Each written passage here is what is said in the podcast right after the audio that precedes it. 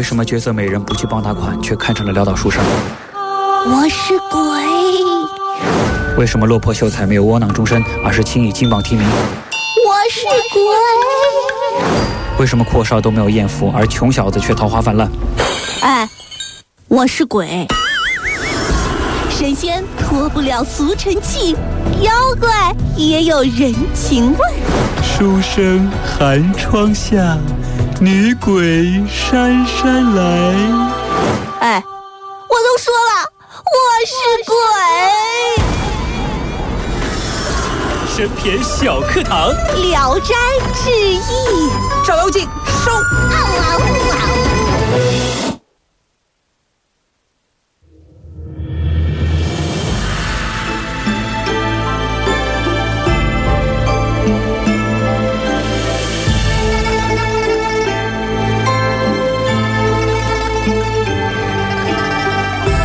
来到神篇小课堂，今天我们来说一说神篇聊斋的第四集。《聊斋罗刹海市走鬼市场奇遇记》。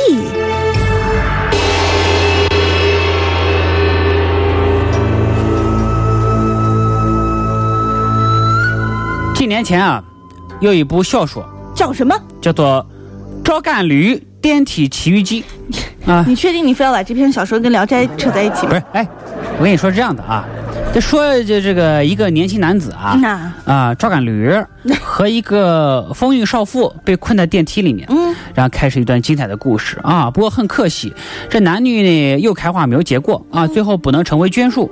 相比之下，咱今天说这个罗刹海市啊中的主人公马俊啊，比赵干驴幸运的多啊。这个马俊是个美男子，字龙梅，也可以叫马龙梅。马龙梅，啊，自小就聪明，十四岁的时候考上秀才了啊！你说这这这这老天爷就不公平了啊！范进五十多岁才考上秀才，还算幸运的。孔乙己考了一辈子，秀才的影儿都见不了。他们两个如果见到马俊，真的应该拿块豆腐把自己砸死。可惜的很呐、马俊高中秀才之后屡战屡败，他老爸是个年老的商人，做人实在。你刚才说了，儿子呀，那哎，这哎呦呵，这真是不想答应你。你妹妹怎么答应的，儿子？几本书饿了不能煮着吃，冷了不能拿来穿。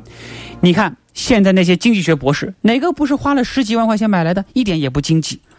所以说，不要读书了，只有赚到钱才是硬道理呀、你不让我上学了是吗？你剥夺了我上学的权利了是吗？对，马群想想啊，觉得也是啊，筹集一点本钱，跟人漂洋过海做生意去了。这就做生意去了是。不是啊？啊，后来呢，海上刮起台风，船上其他人都遇难了，跟泰坦尼克号似的呀。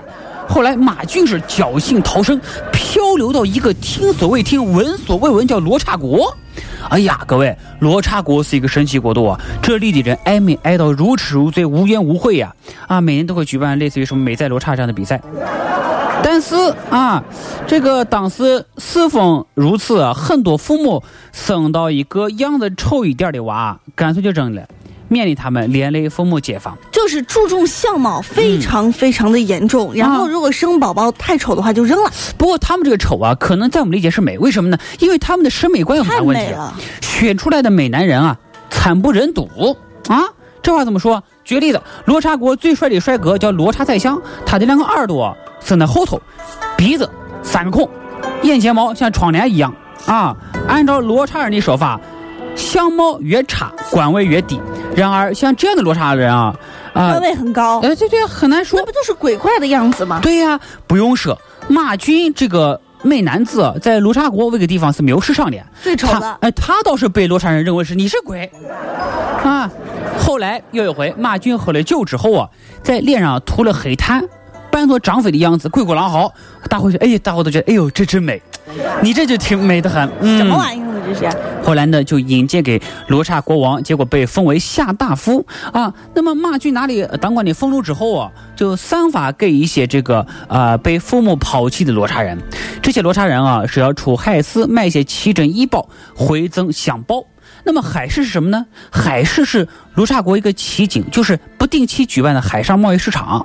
但是有一个很奇怪啊，就不知道在什么地方举办海市，啊，也没有人总结出规律，说是在海上，如果你看见一只红色鸟飞来飞去，那不是就火烈鸟吗？啊，你就跟着这个鸟跑，就可以找到海市。后来马俊啊，还真的找到这个海市，大开眼界啊！我都是汉奸的宝贝啊！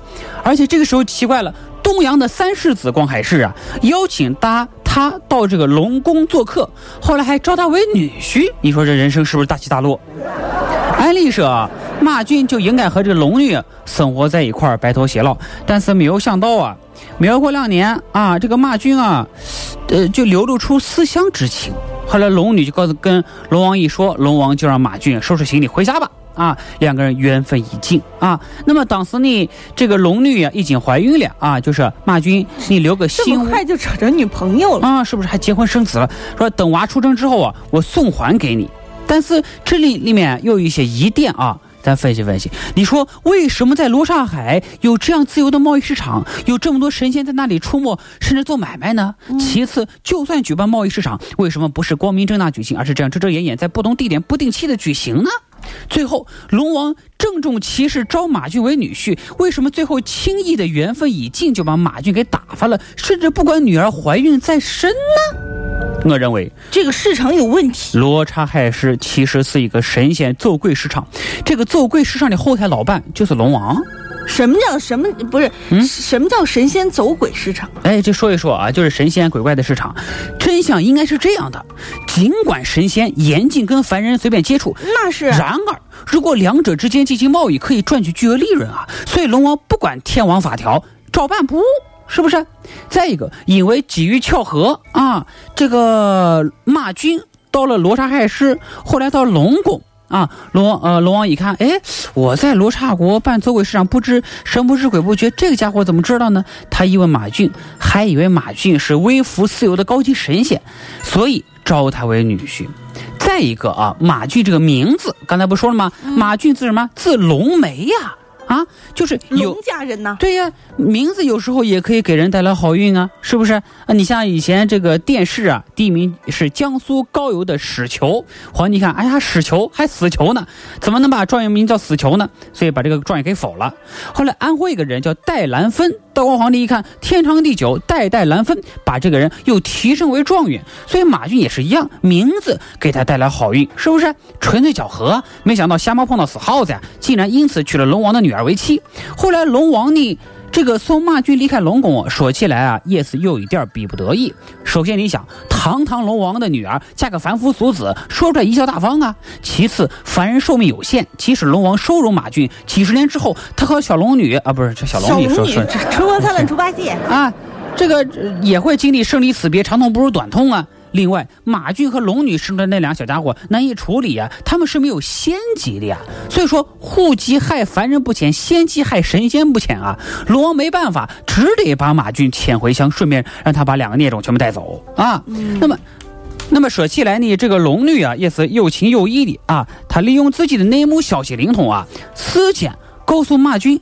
他老妈的寿命就说你妈会在哪一年就挂了啊，让你赶紧做好准备呀。在他母亲去世那天，龙女前来吊唁。无论怎么说，他俩也是夫妻一场。但是呢，他却不跟马俊相见。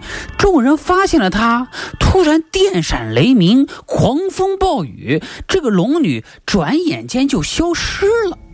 所以这听起来啊，是一个非常玄妙的故事。不过想想也是，一个是身份高贵的龙女，一个是普通的凡夫俗子，两个人是不可能做长久夫妻的。所以快刀斩乱麻，这才是最恰当的处理方法。